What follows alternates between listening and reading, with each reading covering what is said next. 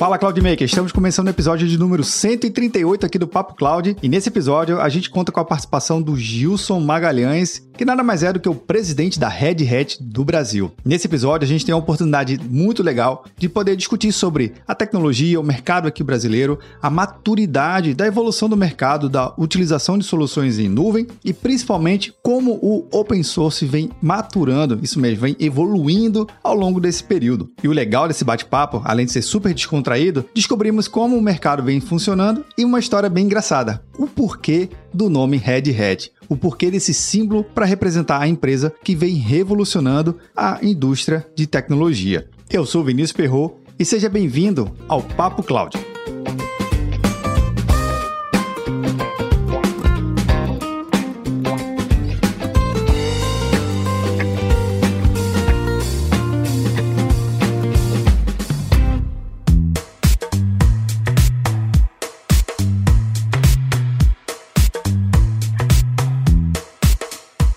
Se você chegou até aqui, vamos lá compartilhar esse episódio com outras pessoas. Se você está gostando desse episódio, muitas outras pessoas também podem gostar desse conteúdo aqui. Então compartilhe nas suas redes sociais, nos grupos de WhatsApp, enfim, para todo mundo. Se você quiser interagir aqui com a gente através do nosso grupo do Papo Cloud Makers, anota aí bit.ly barra Papo Cloud Telegram.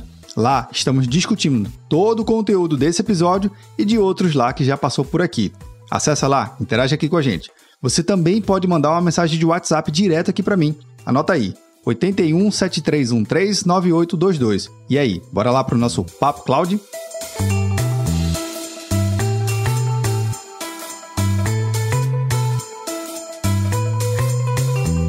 Nesse episódio do Papo Cloud, eu tenho a honra de trazer Gilson Magalhães da Red Hat. Gilson, seja muito bem-vindo aqui ao Papo Cloud. Muito obrigado, Vinícius. Para mim é um grande prazer estar nesse momento compartilhando esse tempo contigo. Muito bom. Obrigado pelo convite. Prazer estar aqui com seus ouvintes. Prazer é todo meu, Gilson, e na verdade todo nosso. É, a Red Hat ela já tem até uma playlist exclusiva aqui no nosso site. Já houveram vários executivos, vários profissionais com muito conhecimento, com as suas especialidades, com as suas áreas de conhecimento, que já passou aqui, já rolou um bate-papo super legal e enriquecedor. Mas eu acho que nada melhor do que falar sobre uma coisa que é importante, sobre tendências, o que está para esperar no mercado, o que, que o mercado vem, vem se desenvolvendo ao longo desses anos e o que, que a gente pode fazer uma pequena projeção para os próximos anos que estão para vir, 2022, 2023, enfim, o que, que tem pela frente. Esse é o nosso tema do nosso bate-papo, mas eu queria que você pudesse se apresentar um pouquinho para contar sua história, sua trajetória até chegar na Red Hat. Eu tenho mais de três décadas lidando com TI, né, Vinícius. É, é minha grande paixão e é uma maravilha na vida quando você faz uma coisa que de, de, fato você gosta bastante. Eu gosto bastante de atuar na área. Eu tenho é, o filho também que virou cientista de dados, eu devo ter influenciado é, pelo meu prazer, talvez pelo meu prazer. Eu me formei em processamento de dados, trabalhei é, no governo e depois de um tempo é, trabalhando em empresa de governo, eu mudei para fabricante, fabricante de hardware da década de 80, chama Labo, equipamentos Nixdorf. Fui para a Oracle, 18 anos de Oracle, abri a Oracle em Brasília, comecei toda a operação em governo, tinham 50 funcionários na hora quando eu comecei, 18 anos depois eu saí, tinha 1.500. Então deu um, deu uma, uma bela crescida. Fui empreender, tive uma experiência de abrir uma startup, é, mas resolvi voltar depois de um tempo para o mercado corporativo. É uma soma de idade, local onde eu estava, preferi fazê-lo. E fui para a Dell Software, abri no Brasil a Dell Software, convidado pela Red Hat há oito anos. Adorei a, a, ideia, porque eu já tinha tentado três vezes é, em processos ir para a Red Hat, é, pelo mesmo motivo que eu entrei na, na Oracle quando tinha 50 pessoas. Eu senti o cheiro de que a Red Hat tinha muito a oferecer para o mercado de TI global pelo modelo de negócio, pela eficiência dos produtos e por um posicionamento de mercado já naquela época é, bem interessante, porque oferecia um modelo de uh, subscrições que era diferente, por um preço mais acessível e com amplitude de oferta bem legal, porque cobria é, muitos fabricantes, ou seja, não era uma empresa que estava preocupada em defender uma bandeira ou outra, era uh, liberar open source para diversos fabricantes e fazer com que isso fosse uma tendência. E, de fato, estou absolutamente satisfeito em ter é, tido essa oportunidade de vir para a Red Hat já esse tempo todo, conduzir essa equipe que é espetacular, obviamente, eu acho o melhor do mercado brasileiro, a melhor equipe do mercado, de fato, profissionais incríveis, e a gente tem avançado de forma sensacional em termos de relevância é, não só no mercado nacional, como no, no mundo inteiro, porque as, as, soluções open source viraram, de fato, uma tendência de infraestrutura. Muito feliz por aqui. Espero continuar bastante tempo e conversando com pessoas como você. É um grande prazer da minha profissão. Sem dúvida. E estamos aqui na torcida também. Hoje, hoje a Red Hat tem mais ou menos quantos funcionários? No Brasil, são 600. Na América Latina, mil e total 20 mil no, no mundo. É bastante gente para gerenciar. Quando, você tem uma ideia, quando eu cheguei na Red Hat há oito anos, éramos, éramos 100 no Brasil. Já estamos em 600. Esperar um pouquinho mais, a gente bate mil. Uns dois anos a gente bate mil e vamos em frente. E olha, para quem está te ouvindo, Vinícius, estamos contratando. Opa, opa, isso aí já, já fica uma, uma, excelente dica aqui, viu? já fica, acompanha. É, fica uma dica aqui. Pra... Pois é, a hashtag fica a dica. fica a dica. E para 2022, como início de, é, de predição aqui, eu diria, a Red Hat segue crescendo muito rapidamente, deve crescer muito em consultoria e deve abrir bastante vagas. Fiquem atentos. Opa, então já, já é uma dica importante. Agora, Gilson, é, hoje o seu papel aqui na, na Red Hat é só no Brasil ou América Latina também? Fala um pouquinho dessa tua administração. Só Brasil, só Brasil. Eu já tive experiência na minha carreira de América Latina, cuidar de, de América Latina, mas uh, na Red Hat é Brasil. Eu, eu reporto ao vice-presidente de Latam, que é a pessoa que de fato cuida de Latam. Mas o meu caso é só Brasil. E o Brasil, o Brasil é bastante expressivo, né? Tem um território grande, é, é um continente praticamente. é verdade. 42 a 44%, depende do ano, do negócio da Red Hat América Latina está no Brasil. Ou seja, de fato é a maior fatia e a gente tem aqui ainda muito que explorar. Você bem falou, um continente tem o que a gente chama, é, eu vou usar algumas palavrinhas em inglês aqui que são difíceis de serem traduzidas, né? mas a gente tem um greenfield, ou seja, uma área ainda para explorar no Brasil gigantesca, muito maior do que, ah, do que a que já exploramos. É, tem muito que fazer, tem muita coisa, tem áreas geográficas, tem indústrias é, para serem conquistadas, tem, tem ainda uma grande tarefa. Por isso que eu estou dizendo, vamos expandir e, e vamos contratar mais, ainda mais e mais rapidamente. Bacana, bacana. Então fica aqui na na torcida também dessa expansão e, e conte com a gente para ajudar a divulgar esse, esse, esse capa essa capacidade de vocês estarem desenvolvendo, e coisa que a gente vai falar muito ainda aqui. Mas, Gilson, quando a gente tá fazendo esse roteiro desse episódio, eu pensei, poxa, eu acho que eu queria trazer um negócio um pouquinho diferente, coisa que eu nunca trouxe até hoje aqui no, no, no Papo Cloud, que é divulgar o, com os ouvintes, né, no nosso grupo do Telegram, a pessoa que vai ser entrevistada, vai bater um bate-papo aqui. Não, não gosto nem de usar esse termo de entrevista, mas um bate-papo mesmo. Acho que esse é o, o, espírito do Papo Cloud, por isso que é um papo, não uma entrevista Cloud.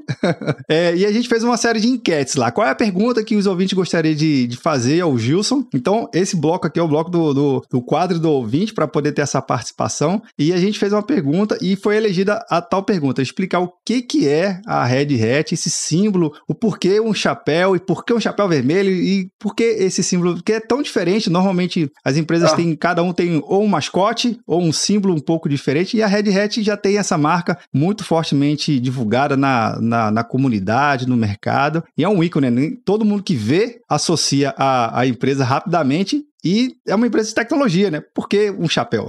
Essa é uma ótima pergunta. E eu gosto muito do meu Fedora, que está ali atrás, é, é, meu símbolo. É um privilégio, curiosamente, ter um símbolo tão interessante, tão chamativo assim para a empresa, né? Como você falou, outros têm talvez um mascote, a gente não precisa. O nosso nosso nome remete a, alguma coisa material bem interessante, bem curiosa. Agora, a história ela é, ela é simples. O fundador se juntou a um técnico Uh, para lançar a primeira versão de eh, Linux, um técnico uh, que era uh, um estudante universitário que andava com um chapéu na universidade. E quando alguém tinha alguma dúvida, dizia, ó, procura ali aquele cara que anda aqui de chapéu vermelho, e ele responde. Era um cara, de fato, muito conhecedor. E quando eles começaram a empresa, resolveram usar o ícone que a pessoa é, usava e, e era re, referenciado como uma pessoa de fato com grande conhecimento na área. Então, usou-se esse nome para a empresa, o que pegou rapidamente. Né? É, é. E, uma vez mais, é, é um privilégio ter a, a, marca conectada a algo emblemático, simples de consumir. Né? Ali, simples como um belo chapéu vermelho ali. E o meu caso é bom, um comentário, é bom a cor porque eu sou flamenguista, então me disseram que, que a Red Hat oferecia chapéu vermelho, careca e flamenguista é o que eu preciso. Combinou, combinou. É legal que pelo menos combinou esse, esse lado do fã, né, do, do torcedor, do time, e a nação aí flamenguista aí já... que dá um salve aí que estiver ouvindo a gente.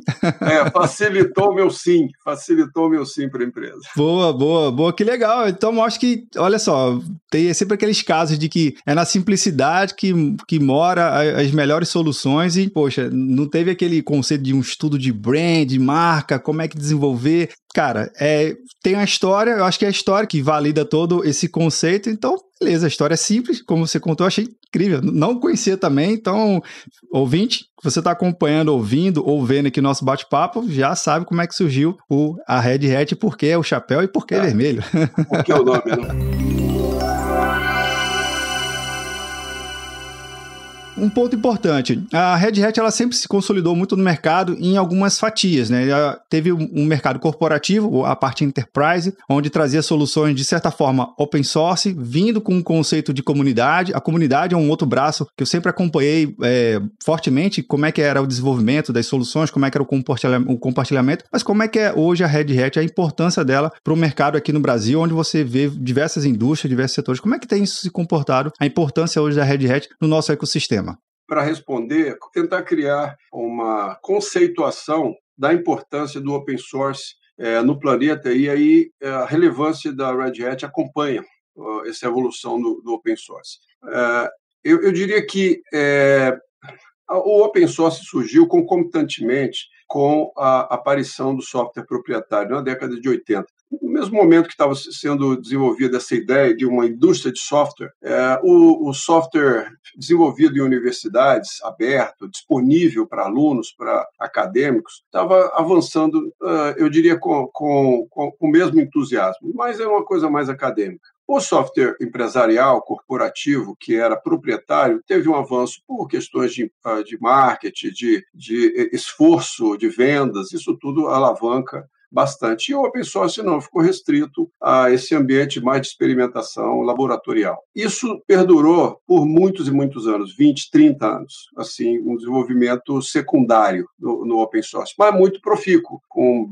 excelentes soluções. O boom do open source aconteceu é, em meados da década de 2000, quando surgiu o smartphone. O smartphone, quando a gente fala em transformação digital, é o sinônimo de transformação digital. Transformação digital nada mais é do que você tentar atender a demanda que o smartphone trouxe para o planeta em termos de é, conexão, aplicativos, soluções digitalizadas e por aí afora. Mas foi o smartphone que, que revolucionou. Porque, de fato, o que é o smartphone? É um computador que você carrega. É um, um computador conectado que, tem, que você vai para todo lugar com ele. E computador é um cérebro eletrônico, você pode fazer um monte de coisa, levar o aplicativo para onde quiser. E a escala mudou. É interessante que eh, até 2005, mais ou menos, as grandes empresas cresciam numa escala absolutamente controlável. Você crescia 10% ao ano, que era a quantidade de novos computadores adicionais vendidos por ano, 10, 12%. Então o Google crescia 10, 12%,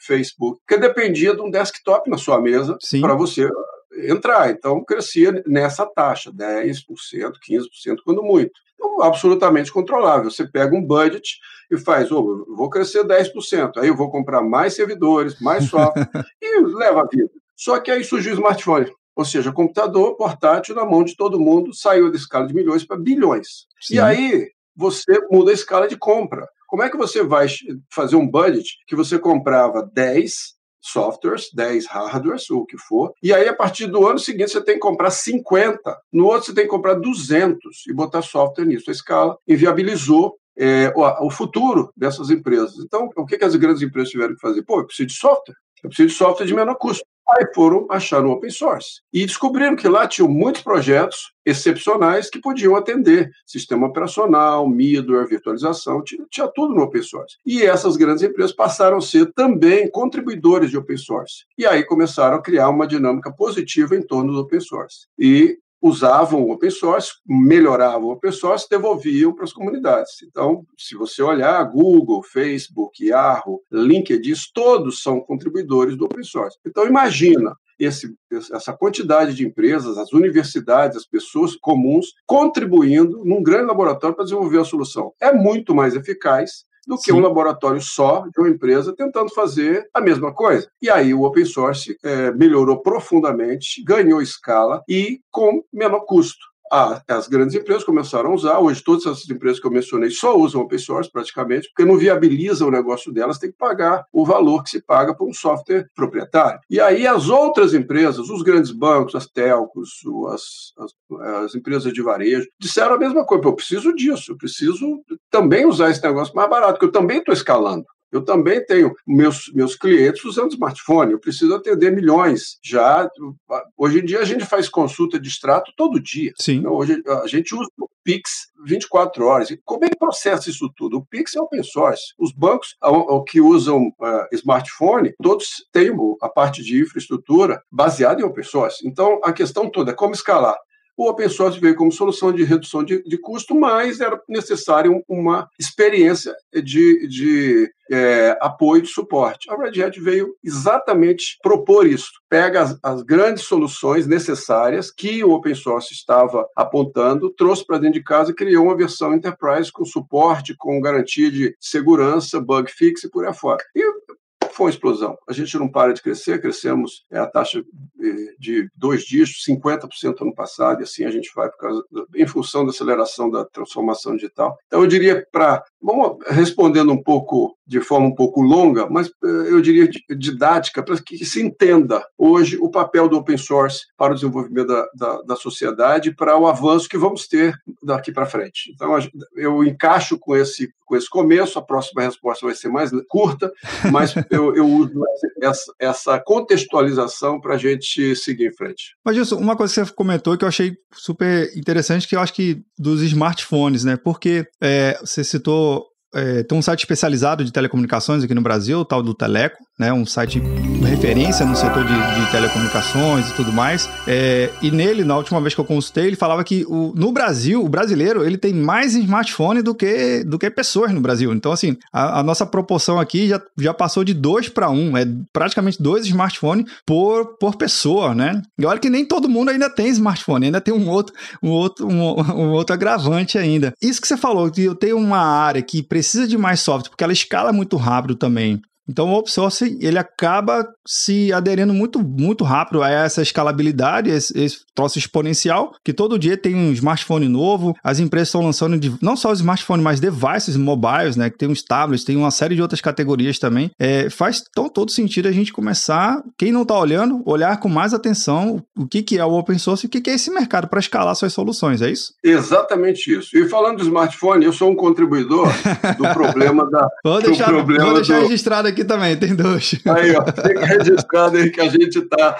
a gente tá contribuindo para a estatística aí de ter mais do que, do que a população. É, é vou desenvolver, seguindo o raciocínio. Quando você vê uma tecnologia que vai para a mão da população dessa forma, que tem mais celulares do que propriamente cidadãos. No Brasil, você começa a ver uma escala desproporcional com as infraestruturas criadas, tanto de, de telecom quanto de data centers, porque você imagina que computadores da mão, independente da aplicação que você está usando, computadores da mão desse pessoal todo conectado vai querer alguma coisa, porque no, no celular a gente tem, tem processamento muito restrito. O que acontece de fato está acontecendo num data center. Sim. E a pergunta é: como é que você dá vazão para isso tudo? De fato, é necessário fazer o que a gente está fazendo, entrar nesse processo de transformação digital, para você é, considerar a agilidade de entregar soluções como o talvez o grande alavancador das empresas do futuro é você garantir que você consegue reagir rápido e para que isso ocorra é preciso que as redes sejam mais rápidas e que processa o processamento seja mais rápido. Então, essa busca incessante das duas coisas, agilidade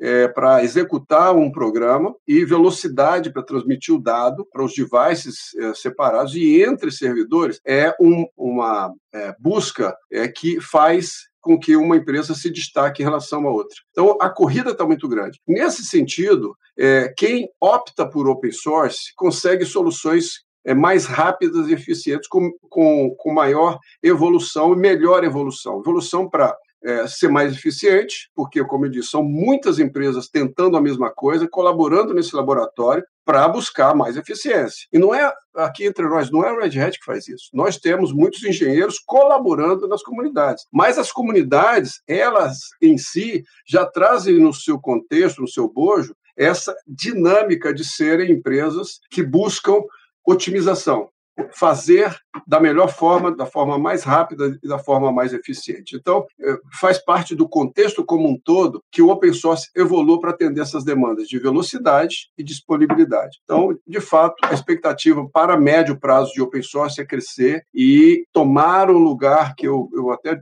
diria em outro contexto, mas eu posso já adiantar aqui, tomar o lugar de grande tecnologia ou de grande é, ambiente de soluções para data centers. Eu acho que, no Sim. médio prazo, só vai existir open source é, como infraestrutura de data center, não vai existir solução proprietária no médio prazo. Então, a evolução é grande, o que tem para fazer ainda, ainda dá um espaço tremendo para a evolução das soluções de open source. Quando você fala muito em open source e comunidade, às vezes pode ficar um pouco uma sensação de que ah, é um, é um bando de gente sem compromisso de fazer as coisas, mas eu acho que a Red Hat, quando ela dá esse, esse braço empresarial, esse braço corporativo, ela mostra que não, não é assim. Então, o gestor que está achando, ou ainda tem, em pleno século XXI, achar que é só um, um monte de gente no fórum lá pendurado tirando dúvida, não tem nada disso. A comunidade que a gente se refere aqui, e principalmente o braço enterprise que a Red Hat ela dá esse, esse empacotamento corporativo, ela deixa o negócio sério sério, um negócio realmente que é para missão crítica, que é para negócio de gente grande, né? é, é de, de, fato, software já é uma coisa difícil de, de entender, né? É. Software, eu, eu digo que a gente vende aqui cheiro de perfume. Não é nem o frasco, nem o líquido, é só a sensação, né? Você cheira aí e, pronto, porque é um efeito, é um efeito intangível. Agora, de é, impacto extraordinário na humanidade. O impacto deste eh, negócio software é intenso e vai ser muito mais, porque transformação digital, como diz o Satya Nadella, nada mais é do que fazer com que todas as empresas se tornem uma empresa de software. É você pegar o, seu negócio, pegar o, o, seu diferencial de procedimento e transformar isso num algoritmo, automatizar a partir de um algoritmo. Então, é, de fato, buscar isso, é olhar para a sua empresa e como é, como é que eu transformo a minha empresa numa empresa de software. Esse é o grande grande negócio da transformação digital. E o open source, ele, na verdade, é fruto dessas comunidades, que é o grande laboratório de inovação global. Se você olhar, é, Vinícius, para as últimas é, inovações em TI, eu diria que a maioria delas, se não todas elas, aconteceram nesse, nesse grande laboratório. Se a gente Sim. for falar Big Data, DevOps, é, container, microserviço, tudo surgiu é, nas comunidades. E aí, algumas empresas se prontificaram a pegar as versões abertas e criar uma versão enterprise. Muitas soluções não têm versão enterprise ainda e são usadas em larga escala. Existem Verdade. muitas e muitas soluções que estão por aí. Agora, um empresário, um técnico ou alguém interessado no futuro é, das implementações é, de qualquer solução, seja ela uma solução é, de indústria, seja uma, uma solução de, de varejo, passa por insumo de tecnologia da informação. Então, o open source precisa ser considerado. Ninguém que, que imagina estar no futuro de, é, e sendo competitivo, é, em hipótese alguma, pode deixar de olhar é, o que está acontecendo nesse grande laboratório. São milhões e milhões de projetos que estão no, no, nos grandes repositórios e ali, ali surge a inovação. Tem que ter um olho para aquele mundo. E para a gente é muito fácil, porque a gente nasceu, nasceu assim.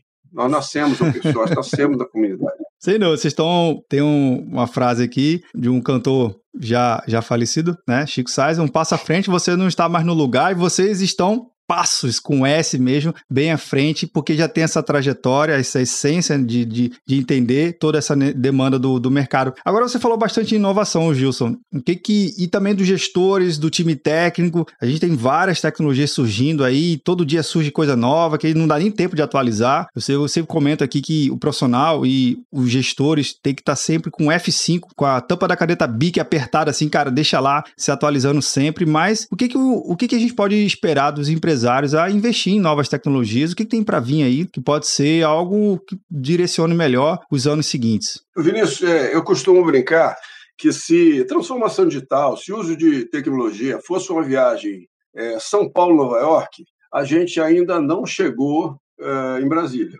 O avião nem em Brasília chegou. A gente diz, nossa, que coisa maravilhosa, que, que bacana ter uma, um Alexa aqui na, na minha frente, que legal ter um relógiozinho, né? Parece coisa é, de ficção científica, a gente fala nele. Isso não é nada a gente nem tocou na superfície. A tecnologia da informação está tá, tá nos seus rudimentos ainda em termos de indústria, em termos de tecnologia. Tem muito por vir. O que vem por aí é que eu acho que vai ser de fato transformador. Vem uma grande onda de automação. Isso que a gente vê aqui com essas secretárias eletrônicas que a gente tem aqui, vai chegar no nível incrível em que você vai se tornar totalmente dependente e essa automação é, do lar aqui vai ganhar uma proporção tremenda. A, a sua secretária vai te conhecer mais do que você. Aí você diz, não, que bobagem é isso. Hoje, com 500 fotos dentro de uma rede social, a rede social conhece você mais do que você mesmo. É impressionante. E, e com a, o avançar da convivência, de você falar o que... E, e ela te ouvindo, você permitindo te, é, que ela te ouça, você vai ficar surpreso com o que vem por aí. Nesse nível de automação doméstica. Automação no, no ambiente de trabalho também absurda. Vamos ver coisas acontecendo desde a informação que chega ao conselho das empresas, automatizadas também, já Sim. trazendo insumos de, de como você deve é, julgar os dados que, que, que, vão tocar no conselho, até toda a parte operacional vai ser alvo de avanços. Isso significa, sim, redução de empregos é, na, na direção de qualquer coisa automatizável. Se, se, a função que a pessoa tem hoje é automatizável, é, é bom que ela se prepare para o futuro em outra profissão. Eu até cito áreas mais complexas, como a área de direito, ela deve sofrer é, uma transformação enorme com a possibilidade de automação. No final das contas, muitos casos vão ser julgados máquina com máquina. A máquina faz a petição dentro do escritório, uma máquina no tribunal moe aquilo com jurisprudência e manda a resposta. Então, daqui a pouco vai ser, uma, vai ser você vai julgar a sua causa praticamente de forma eletrônica, máquina com máquina. Aí eu te pergunto, onde ficam advogados, onde fica o juiz, onde, fica isso tudo? Tratando de coisas mais específicas e acelerando a justiça, Sim. mas de outra forma. Então é preciso entender que em todas as direções vai haver mudança. Da medicina vai haver mudança, diagnósticos feitos automaticamente, eletronicamente, e vão crescer significativamente. E o grande médico vai ser aquele que vai se utilizar disso, não é o que vai negar isso, dizendo, ah, não, o meu jeito é melhor. Porque você comparar o diagnóstico de uma pessoa hiperexperiente com o diagnóstico de milhões de médicos, Sim. em cima do seu caso, comparando tudo, por mais que você tenha um bom médico, seguramente a inteligência artificial vai ter uma, melhor diagnóstico. Então, vai avançar em direções das mais distintas. volto a dizer, e a maioria disso vai sair da, do trabalho comunitário colaborativo em, em indústrias distintas que vão colocar o seu código à disposição nesse ambiente de colaboração já disponível aí, a gente tem GitHubs da vida, onde as, as pessoas colocam seus projetos e recebem apoio, o que acelera o desenvolvimento de projetos. Eu acho que o, o título desse episódio aqui deve ser o futuro do presente, né? porque é o futuro do presente. Porque tanta coisa que a gente fala que tá por vir, mas quando a gente começa a olhar um pouquinho, já tem casos práticos de uso de inteligência artificial. Você citou o lado jurídico, já tem escritórios de advocacia, pelo menos aqui em Recife, que eu conheço, que já usa essas inteligências, essa computação para poder trazer alguns insights e assessorar o, o, advogado e ele conseguir construir a sua petição bem mais, enfim, evitar alguns erros que poderiam ter acontecido e até melhorar todo o processo. E na medicina mais ainda, né? E esse exemplo que você citou, é, eu fico imaginando assim, porque normalmente uma carreira de um médico, o conhecimento é acumulativo. Quanto mais o médico se, se prova as situações, mais conhecimento ele vai adquirindo. E, e é fato, quando ele, ele se vai, tudo também se vai. Com esse conjunto de colaboração e inteligência artificial e tudo mais, e essa automação, de repente, essa experiência adquirida ao longo dos anos já pode participar, já pode preencher um repositório, ser colaborativo, né? Você ir enchendo lá o conhecimento e ensinando Exatamente. as máquinas e tudo, e ser com, com, compartilhado simultaneamente e instantaneamente. É isso? É isso aí. Vou dar um exemplo simples, um exemplo que todos usam em palestras aí é a radiologia. Com o acúmulo de imagens, e isso a, a nível global, é, com a experiência de perceber numa imagem o que significa um, uma pessoa sã e uma que tem algum problema, é muitas vezes é feita por um, por um especialista que pode por algum motivo, por cansaço, por é, vício, perder uma imagem. Tem até uma brincadeira que se faz que bota um, um orangotango, uma, um, um, grande é, é, gorila dentro de uma, de uma imagem é, de, de raio-x lá e o médico não percebe porque Nossa. ele está tão focado, isso, isso na internet dá para achar isso aí, uhum. ele está tão focado em achar os pontos, as, as questões mais específicas das doenças, que ele não persegue, ah, percebe o grande quadro. Então, o que é, é, pode-se obter é, com o um acúmulo de, de, informações é um diagnóstico hiperpreciso por, por machine learning é, aplicado é, nesse, neste ramo da medicina. Isso, esse talvez seja o mais rápido.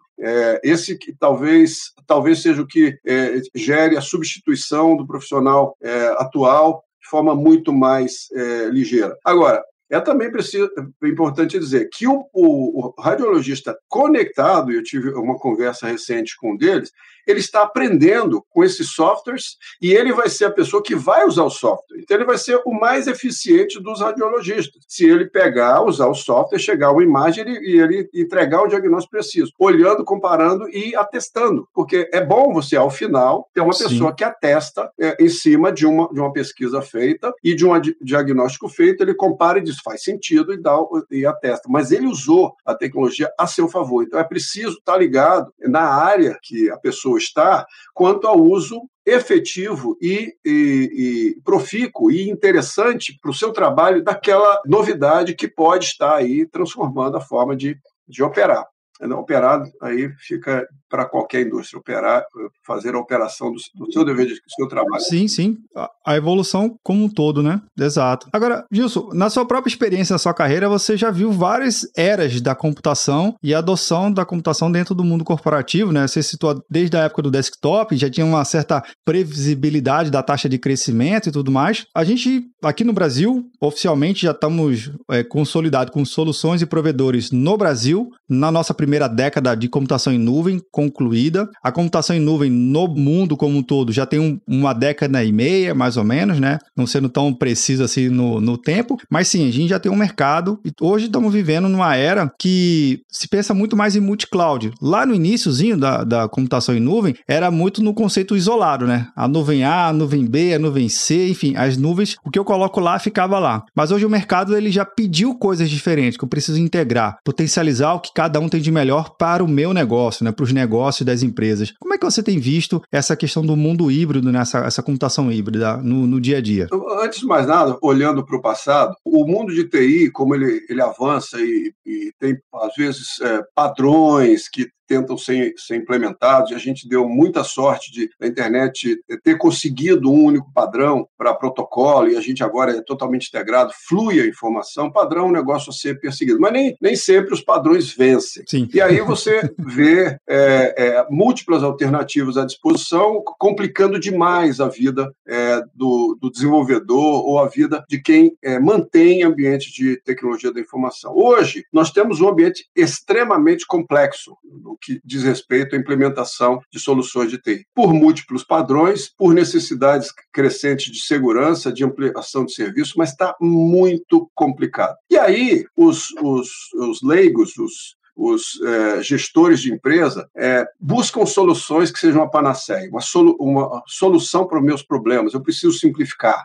Eu preciso retirar de dentro de casa toda essa sua complexidade. Toda vez que eu vou falar de TI, o CIO me pede mais recursos, me pede mais gente, isso que está complicado, que tem que ter é, mais investimentos, e isso assusta muito é, a, a, administração das empresas quando olha para a TI. Surge então a nuvem dizendo o seguinte: não, não, seus problemas estão resolvidos, estão, estão acabados. Venha para a nuvem que você vai ter paz de espírito. E aí todo mundo diz: resolveram meus problemas. Foram de uma vez para a nuvem, dizendo a nuvem vai resolver. Não resolve, tem, tem muitos problemas que a nuvem não resolve. É, tem, tem problema de custo, tem problema de latência, Sim. latência é o tempo de resposta, tem, tem vários problemas que, que é, advêm do uso in, intenso e puro de uma nuvem é, pública. Aí surge a, a, a, pergunta: tá bom, não é a panaceia, que pena, voltamos ao problema original, tem que ficar uma coisa aqui, tem que ficar uma coisa lá. Aí surge a ideia da, da nuvem híbrida, é quer dizer o seguinte: vamos dividir o problema, vamos usar o melhor que a nuvem tem, mas, mas manter algumas coisas aqui, segurança, elasticidade, também local, aqui eu consigo alguma, eu consigo também a latência que eu preciso se eu colocar dentro de casa algumas coisas. Então eu começo a equilibrar o jogo, colocando parte aqui, parte ali. Aí surge a nuvem híbrida com a possibilidade de multi-cloud. E aí o multi-cloud tem uma vantagem bem bacana que é onde a Red Hat se dá muito bem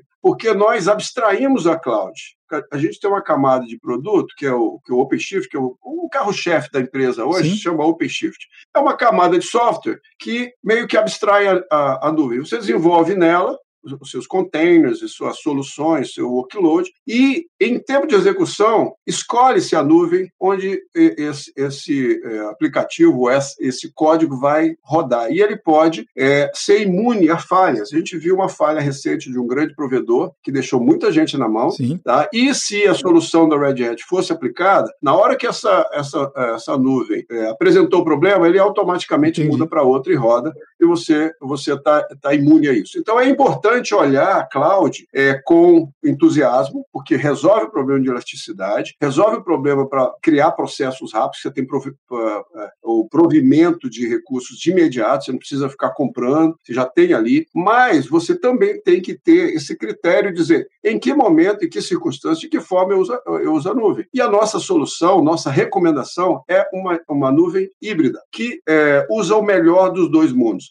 Quando eu tenho alguma coisa que cabe dentro de casa e precisa ficar dentro de casa por algum motivo, segurança ou, ou uh, a necessidade de disponibilidade que você controla melhor, eu ponho aqui dentro. Se não, ponho lá fora. Ou faço conectado. Parte aqui, parte essa mesma aplicação on-premise, fazendo sua elasticidade para cloud. Isso também é possível fazer. Você começa a rodar e aí uma campanha que está bombando, você faz o transbordo na nuvem. E a gente faz isso automaticamente também. A gente consegue fazer isso automaticamente. Então, os modelos de cloud hoje, eles podem ser, de, de fato, muito gerenciáveis e flexíveis com o uso da tecnologia correta. Então, acho que uma mensagem que a gente pode passar aqui para quem está nos acompanhando seria o seguinte: antes de começar a pensar efetivamente qual é o modelo, se eu vou deixar tudo em casa, tudo na nuvem, parte em casa, parte na nuvem. Eu acho que a principal mensagem é como você gerencia todo esse ambiente que você está propondo, porque não necessariamente é, só, uma, só um lugar vai dar a flexibilidade que o seu negócio vai precisar, porque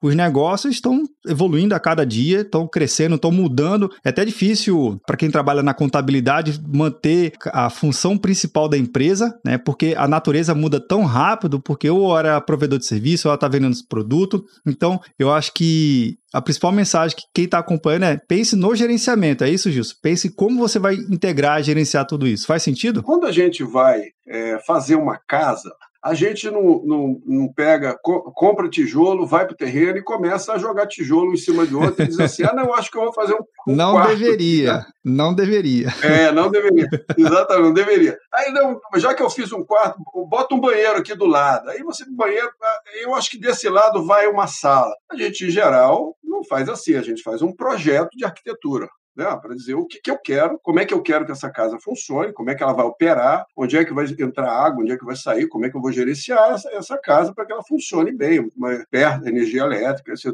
tem que considerar todos os aspectos. A decisão de, de, de uso de cloud e de, eu diria, de uma nova arquitetura para amparar a transformação digital precisa passar por uma bela arquitetura. Se você me perguntar qual é o segredo de uma boa implementação de cloud para você iniciar uma jornada de transformação digital, é a arquitetura. É você dizer o que eu quero, como eu quero, quais são as aplicações críticas, como é que eu quero é, criar um ambiente de inovação que permita que meu time seja ágil e responda ao negócio de forma ágil, criando um MVP, colocando em produção, testando rápido e por aí fora, descartando se for, se for necessário. Como é que eu crio essa arquitetura que é diferente da arquitetura anterior? Levando em consideração o meu legado, levando em consideração as conexões com o meu legado, como é que eu vou fazer isso, como é que eu vou manter a segurança. Então, se alguém quiser uma dica para dizer o seguinte: como é que eu faço minha jornada? Para, senta na calma, acha uma empresa que, que tem experiência para fazer uma bela arquitetura do seu ambiente. E aí, aos poucos, você vai construindo os pilares necessários para isso. E pode exigir uh, uma modificação de aplicação, uma modernização, coisa que o valha.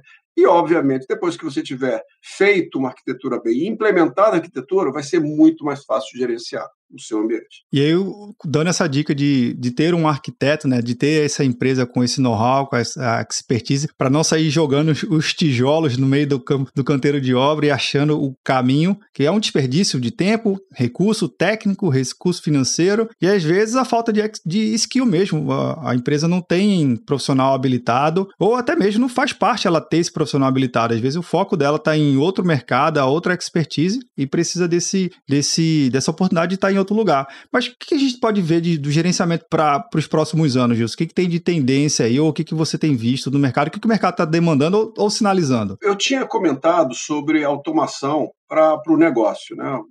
O negócio é, deve ser automatizado em breve. ITI passa por um, uma onda de automação é, muito forte. Eu, eu apostaria nisso. Eu apostaria que o que deve acontecer é, em breve são soluções sendo, sendo montadas com muita, eu diria, uma abordagem muito grande na direção de é, incluir componentes de automação. É, isso a gente tem visto em alguns grandes é, consumidores de TI, Brasil afora, que resolveram parar e fazer um projeto nessa direção e automatizar várias, vários serviços de gestão que são complexos para serem feitos é, no dia a dia. Por exemplo, eu dou um exemplo. Uma grande empresa que tinha 40 mil 40 mil é, equipamentos para servir a sua, sua estrutura de é, conexão Wi-Fi. 40 mil equipamentos. Nossa. Isso passava por suítes, por, por, por é, aparelhos de, de Wi-Fi. Imagina quando você tem que fazer uma a, a atualização de senha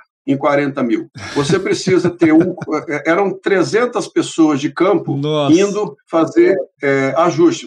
E eu estou falando de um problema simples. Imagina com 5G, quando chegar o 5G, que você tem aí, então, esse, esse monte de equipamento. Nós automatizamos, isso é feito de uma central. Você muda de uma central, você muda automaticamente os 40 mil e você gerencia com facilidade qualquer modificação necessária. Você identifica se o aparelho está com problema, manda consertar aquele aparelho, identifica se tem problema é, de conexão, resolve o problema de conexão, quase todos os processos são, são resolvidos. Agora imagina 5G. 5G vai colocar é, uma quantidade absurda de sensores espalhados nas empresas e dentro da, das cidades. A pergunta é como é que você controla câmeras, é, aparelhos de Wi-Fi espalhados por uma grande cidade ou por uma grande empresa ou pelo campo campo, numa automação rural. É, é preciso, de fato, ter recursos que façam isso de forma gerenciada. Então, se você me pergunta, eu diria que é uma grande tendência é você ampliar profundamente o gerenciamento de TI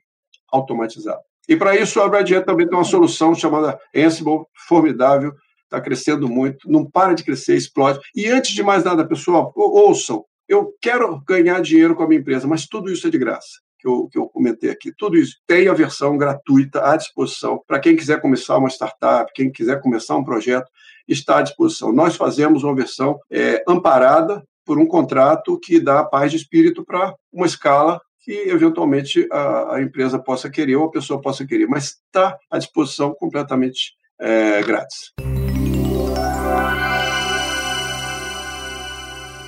Ô Gilson, você falou do 5G e uma coisa que a gente comentou lá no início do episódio em relação a, aos smartphones, que deu toda essa exponencialidade da transformação digital, isso tudo que a gente vem conversando, mas também o 5G ele não só possibilita que coisas que já existe uma demanda reprimida sejam concretizadas, o monitoramento no campo, o monitoramento de uma área remota, um device que estava ali mais ou menos, agora ele realmente está trocando dados mais fortes com a empresa. Novos usuários que também estão afastados porque não o 4G de repente já não atende, na verdade nunca atendeu. O 5G ele tem essa, essa característica de poder atender, então existe uma demanda enorme que está para vir. Como é que então a gente faz essa relação do edge computing, que é essa galera que está toda na, na borda da nuvem, e a nuvem propriamente Como é que a gente consegue juntar isso tudo e não dá nem para prever os números que estão para se conectar, mas é muita coisa. Primeiro, falando sobre 5G, é interessante. A gente diz assim, poxa, 5G vem aí, e parece que é, você está falando simplesmente de mudar de um númerozinho para outro, né? 4 para 5. 4 para 5,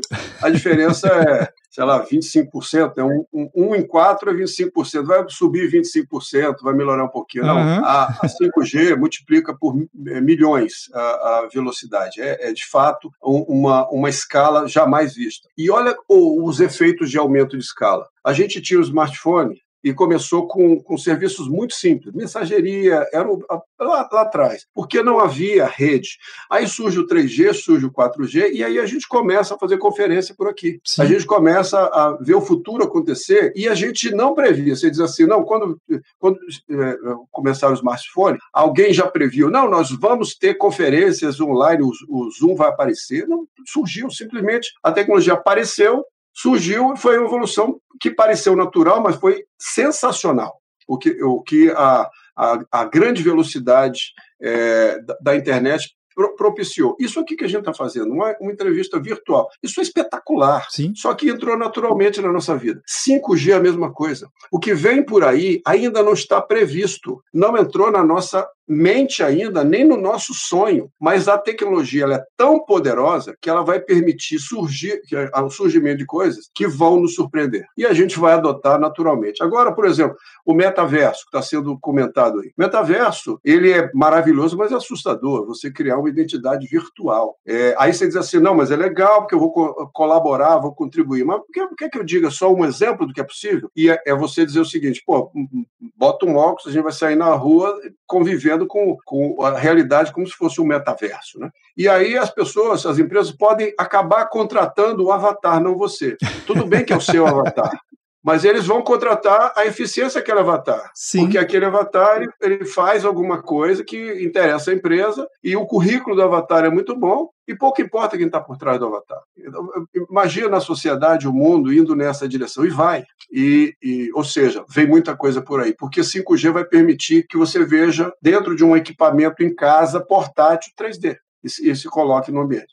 Aonde isso vai dar é difícil. Como é que o ED funciona e por que, que o ED é importante? Porque uma das, das questões é, é, difíceis de resolver é, dentro de um data center, você responder essa velocidade que está sendo prevista do, do 5G com a resposta adequada. Sim. Principalmente para carros autônomos, que vai ter uma demanda de dados muito grande. Então você tem que botar o Edge, que é um, um micro data center, bem pertinho da onde a coisa está acontecendo. De repente, na, nas ruas, ou num, num bairro, ou, numa, ou num, num ponto-chave da cidade, para processar aquilo muito rapidamente. E o Edge, de certa forma, compete com o cloud, porque ele não vai precisar da cloud e vai crescer muito essa, é, essa concentração de dados ali na ponta. Mas pode haver uma junção entre os dois em que o ED mantenha os dados que são necessários, são os mais necessários naquele momento, mas quando ele precisa de uma atualização ou de uma complementação ou de, de receber informações de outros computadores que estão em Edge, que aprenderam, então a nuvem pode fazer essa conexão. Então pode ser o grande repositório a nuvem que vai pegar os dados consolidados, distribuir como experiência para todos os outros. Então, por exemplo, um, um edge computing descobre que o comportamento de, de determinado tipo de carro, veículo, motos, é, acontecem é, com um, um certo padrão descobriu ali, quando o sinal fecha, cruza o sinal, e ele descobre esse padrão, coloca na, na cloud e todo mundo absorve o novo pra, padrão para aprender. E isso vai sendo trocado através de uma grande cloud. É possível sim uma conexão. A princípio, eles são isolados eles têm funções diferentes, mas há como imaginar uma conexão entre ambos. De fato, isso que você está falando dessa distribuição me lembra muito da arquitetura de rede, quando surgiu aquela complexidade de você ter que entregar mais velocidade de rede porque a empresa era muito grande, tinha distâncias grandes na empresa ou era muitos andares, e aí tem o conceito do, do switch core, né, a rede que conecta todos os servidores, uma, uma outra camada de rede que é de distribuição e uma camada de rede que é de acesso, onde normalmente os desktops estão ali conectados. Isso quem é da, da área de rede, um pouquinho mais técnico aqui o papo, mas essa, esse conceito de distribuir, de dividir para conquistar, só que ao invés de ser no, no mundo corporativo, é no mundo, no mundo, no mundo mundo, né? É literalmente no, no globo inteiro você distribuir. Essa carga facilita a adoção e a aceleração da tecnologia também, né? É exatamente curioso que as soluções de Elas são cíclicas. É, os conceitos acabam voltando. Ah, por exemplo, a gente tem o conceito de edge, que, que vai ser aplicado de forma diferente, mas já, é, já visto na década de 80, começo, começo da década de 90. O, a cloud, a gente viu um conceito parecido com os birôs no final da década de 70 e 80. E, então, tem um, um, um, certo giro né, é, em, em, cima do mesmo tema. A gente viu virtualização na década de 70 e ela voltou na década de 2000. Sim. Então, coisas que, que vão, vão e voltam, não tão, algumas não tão inovadoras, mas com tecnologias muito, muito atualizadas. Né? Mas, de fato, é, é, é uma boa comparação que você fez. Uma outra comparação que você falou, que você deu aqui, que veio o insight, é: será que a computação em nuvem ela está mais associada à indústria da moda, que também vive dos ciclos. que a moda vem e vai, ela volta, ou é um estilo de tecido, um pano, uma estampa, um, e, e ela vive muito nesse conceito. É moda é, outono, verão e inverno. A computação em nuvem vive, ou a computação em geral também vive disso? É, é, é o, que eu, o que eu falei. Se a gente está numa viagem é, daqui para Nova York, estamos em Goiânia ainda, de São Paulo, Nova York, a gente está passando ainda no comecinho. E não tem como dizer, esta vai ser a tecnologia, isso vai ser o vento favorável daqui até o final da viagem. Vai acontecer de tudo. Ah, vai, vai ter, eu diria, outras, outras tantas tecnologias que vão dizer, eu sou a solução de todos os seus problemas. Mas, de fato, não, porque a ampliação é muito grande do conhecimento. Tem uma coisa que, que é impressionante, eu gosto muito de falar nisso. Eu não sei se você sabia, eu, eu posso até mandar depois para você o, o link dessa informação, mas 90% de todos os cientistas jamais formados pela humanidade em toda a sua história estão vivos. 90%. Nossa. Agora, a questão toda é saber o seguinte: de onde vem a próxima inovação? 90% está vivo, está produzindo, está inventando coisas aí neste momento. Então, as inovações, as coisas pipocam onde você menos espera. Recentemente, aqui na Netflix, eu assisti uma série coreana. A outra, alemã, e gostei muito de uma russa. A questão toda, de onde vem a inovação? De onde vem a nova ideia? Onde vai surgir? O mundo está tá, tá aberto para isso ah, surgir em qualquer lugar e de uma forma completamente surpreendente, que, como você menos espera, transformando até a forma como a gente encara um programa de TV, como a gente encara uma experiência é, de série, por exemplo. Isso surge de qualquer lugar. Qual vai ser a, a próxima cloud ou o próximo uh, jeito de usar uh, 5G? Difícil saber, vai pipocar de algum lugar aí, e é lindo ver isso, mas é, é de certa forma assustador, porque, como eu disse, essa automação é maravilhosa, mas ela vem a um custo. Exato, exato. Isso é a questão do, do, do empreendedorismo e da inovação. A gente percebe que tem vários casos aqui no Brasil, em diversos estados, que só não ganhou escala porque o modelo de negócio não permite, né? Tem uma empreendedora que conseguiu desenvolver um shampoo, um creme mais específico, né, para seu tipo de pele, para seu tipo de cabelo. Tem um outro que conseguiu desenvolver um aplicativo que ajuda mais o vizinho. Então, mais independente do tamanho da inovação ou tamanho do empreendimento, precisa de solução, precisa de tecnologia para sustentar. Sem tecnologia hoje, assim, é tudo literalmente no lápis e papel e não tem mercado mais para isso, né? A não ser quem produz o lápis e o papel. não, e, e diga-se passagem, esse aí aí está com algum problema, né?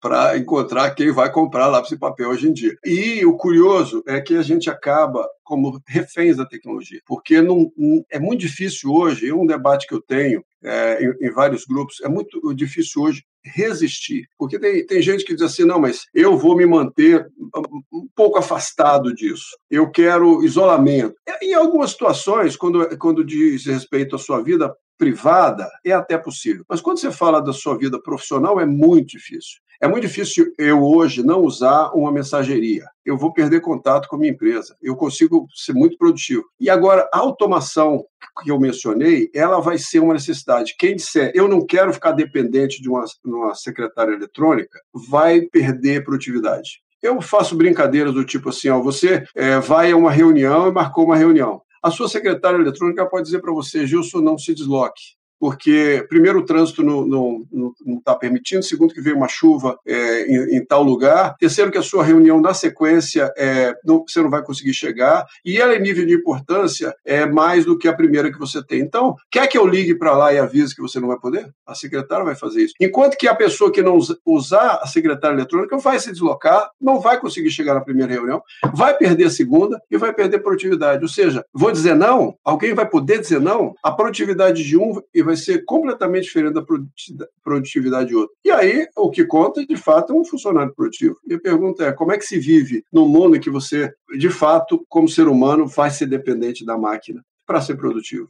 Vai ser inescapável. Sem dúvida. E me, me recordou uma história rápida aqui, uma anedota bem que o meu avô, já falecido, mas é, quando eu visitava, ele sabia exatamente todas as linhas de ônibus e todos os horários que os ônibus passavam na casa dele, lá no Rio de Janeiro, e era super curioso. Eu tenho eu moro aqui perto de casa, eu não faço a menor ideia quais são as linhas de ônibus que passam aqui em casa, mas quando eu preciso usar, eu consulto um aplicativo, que ele me diz qual é a linha, qual é o horário, qual é o valor da passagem, se aceita dinheiro no cartão. Então, assim, é uma relação totalmente diferente com o mundo externo, né? Com o mundo real, que eu preciso sair me locomover. E, e hoje, obviamente, também tem uns aplicativos para chamar carro, táxi, Uber, enfim, todos esses, tá. esses aplicativos de plataforma. A, a, relação, de fato, a tecnologia ela vai se, se enfronhando, se entranhando na sociedade de tal forma que, óbvio, que a gente tem que trazer sempre, potencializar o, o lado positivo dela e transformar nossa vida de uma forma, e, enfim, potencializar também a nossa, nossa vida, né? De facilitar o nosso dia a dia também, né? Exatamente, exatamente. Mas é, o, o que eu aponto também, Vinícius, é, é quão profunda vai ser a nossa interação e a nossa dependência. É, eu, eu tenho discussões aqui em casa com relação ao que o, esse, essas mídias sociais, o que, é, o que essa relação que temos com, com os nossos smartphones fez com a sociedade. Né? Tem, tem gente que vai num, num restaurante e família inteira está cada um falando com alguém, ninguém se comunica na mesa. Isso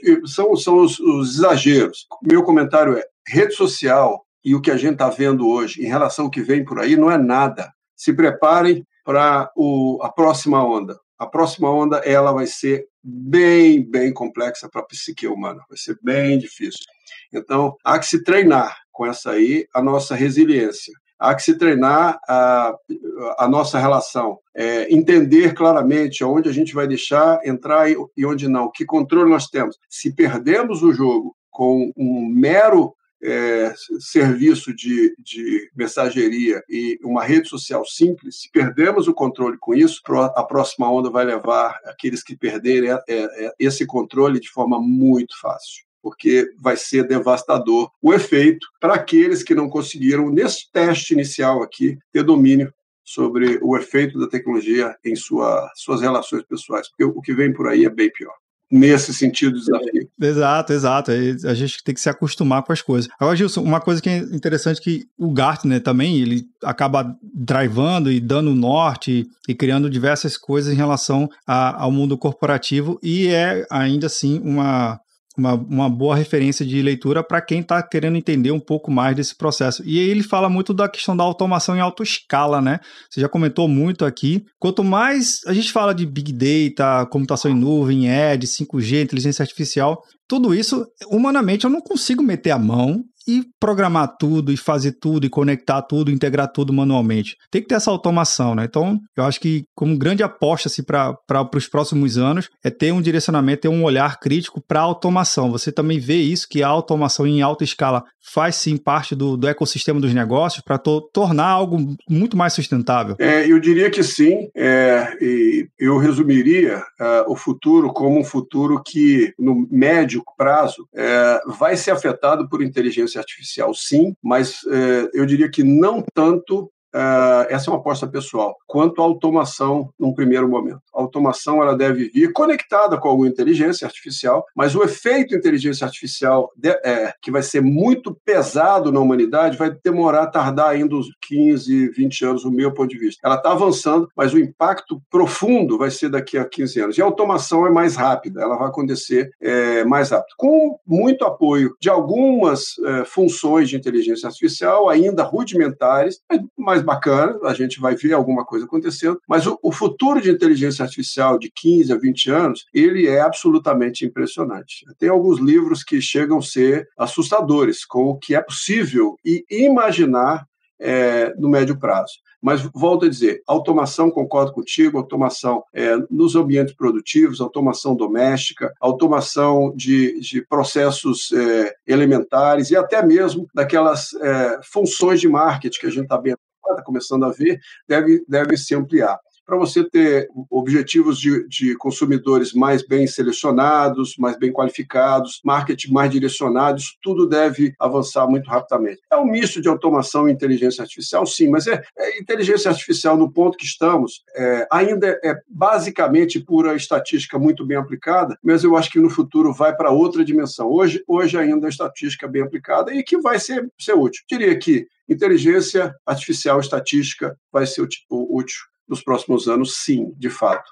Hoje o nosso bate-papo é o, é o futuro do presente, né? Que a gente está aqui trabalhando algumas ideias, mas se a gente falar do futuro do futuro, seria uma grande revolução também a tal da computação quântica, que, assim, já vem, não é um tema novo, nem na academia, nem no mundo corporativo, mas quando pisar forte em soluções que você vai ali e compra rapidamente, aí a gente viu que o jogo mudou totalmente, né? Ah, Vinícius, aí somemos algumas coisas. Somemos isso que você comentou, é, computação quântica, que vai, vai gerar, inclusive, um problema gravíssimo de segurança, que a gente vai ter que reinventar a segurança da informação. É, nós temos a velocidade do 5G vindo aí, a China já testando 6G, então, ou seja, já, já tem tecnologia vindo por cima dessa, e 5G já vai ser revolucionário. A gente tem edge computing, a gente tem cloud computing, a gente tem tudo misturado e volto a dizer, 90% dos cientistas jamais formados pensando com tudo isso à disposição.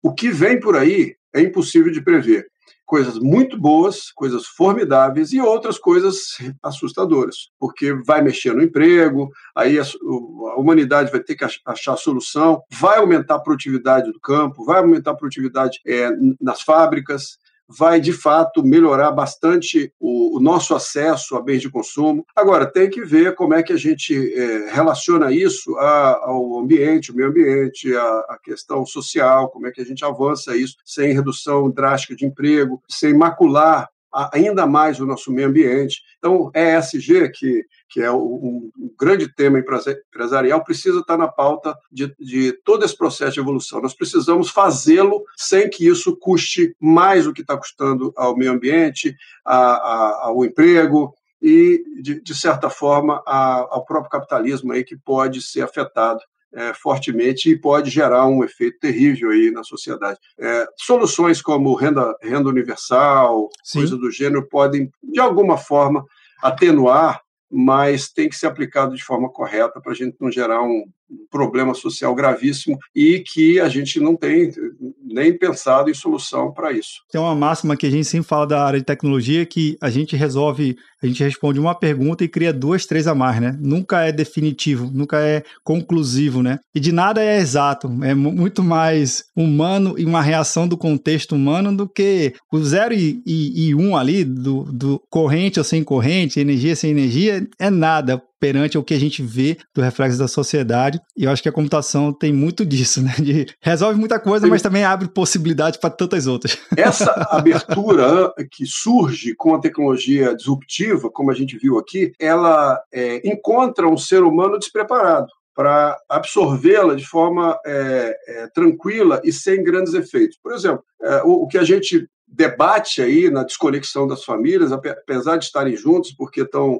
com, com algum equipamento na mão que permite é, absorvê-las, né? E, e, e, alguns até são feitos para absorver, feitos para viciar, é, encontra uma baixa resistência na psique humana, porque é uma novidade e a, a gente não está preparado para ela. O, o, grande desafio para as próximas tecnologias é ver se a gente se prepara com essas e vence essas. Por isso que eu disse, Vinícius, se a gente está perdendo para um, um, um, um mero grupo de WhatsApp, quando surgir o metaverso aí, e você vai ter uma identidade num mundo completamente virtual, cheio de alternativas, a pessoa pode se perder dentro desse mundo e não saber sair dele, ou viver fora dele.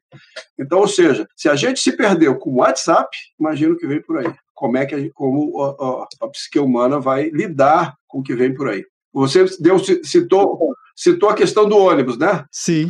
Em, em, breve, você vai dizer assim: ah, eu tenho que pegar o ônibus 452 que passa daqui a 10 minutos, ele está chegando. A tua secretária vai dizer assim: mas por que você vai pegar esse ônibus? Eu sei que você vai comprar chocolate lá, você não quer que eu mande chocolate que já, na verdade, você não quer receber o chocolate que eu já mandei, porque eu sabia que você ia querer? O moto está chegando, Nossa, não quer só pagar.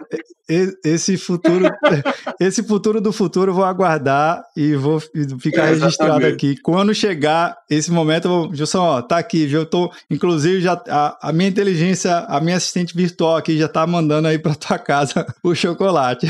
Não, na verdade, eu já recebi, já comi. Pois é. Só vai receber uma notificação, né? É bem isso. É. Mestre Gilson, eu queria por demais agradecer a sua participação, mas eu sempre faço uma, uma pergunta aqui de encerramento para os meus convidados, que é a gente fala muito de computação em nuvem, mas é o lado pessoal mesmo, não tem, não tem technique aqui, é, que é uma pergunta tá. muito simples, mas que dá todo o nosso contexto do nosso bate-papo. Então vamos lá, para o Gilson, o que, que é computação em nuvem? É, é uma resposta à escala.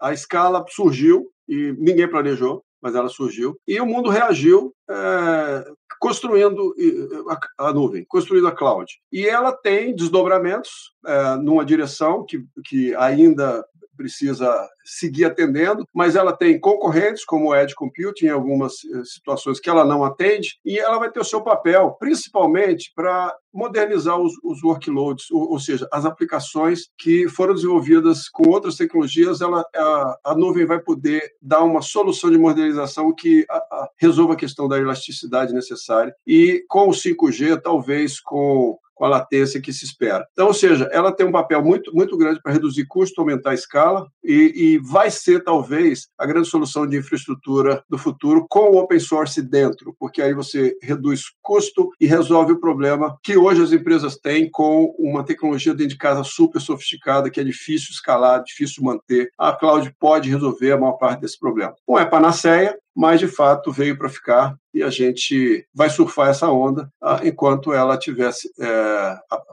aparentando, a Red Hat está fazendo isso, aparentando uma solução factível, viável e importante para as empresas. Satisfação enorme poder ter batido esse papo contigo, Gilson. E acho que quem está acompanhando o episódio, assim, tá gostando e gostou, assim como eu, é um daqueles episódios que a gente vai rebobinar todo aqui, clicar em voltar e assistir de novo.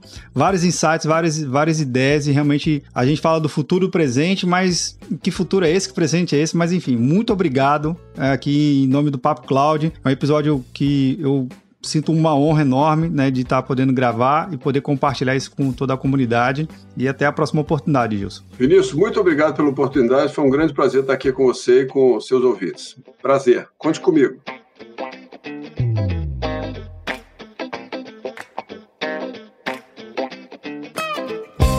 E aí, o que, você achou do bate-papo com o Gilson Magalhães? Um sentimento que eu tenho ao terminar esse episódio que poderia durar pelo menos mais uma hora tranquilamente. Foi um bate-papo super rico, leve, mas repleto de insights. Uma verdadeira aula aqui em podcast. Você teve alguma ideia sobre o que a gente discutiu aqui no nosso episódio? Comenta lá no nosso grupo do Papo Cloud Makers, bit.ly barra Cloud Telegram. Vai ser muito legal a sua interação por lá também. E lembre-se, se você gostou desse episódio, outra pessoa vai gostar também. Compartilhe nas suas redes sociais. Ah, se quiser interagir aqui com a gente através do nosso número do WhatsApp, é bem simples. 81 7313 9822.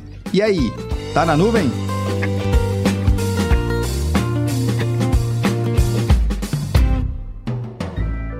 Mais um produto com a edição Senhor A.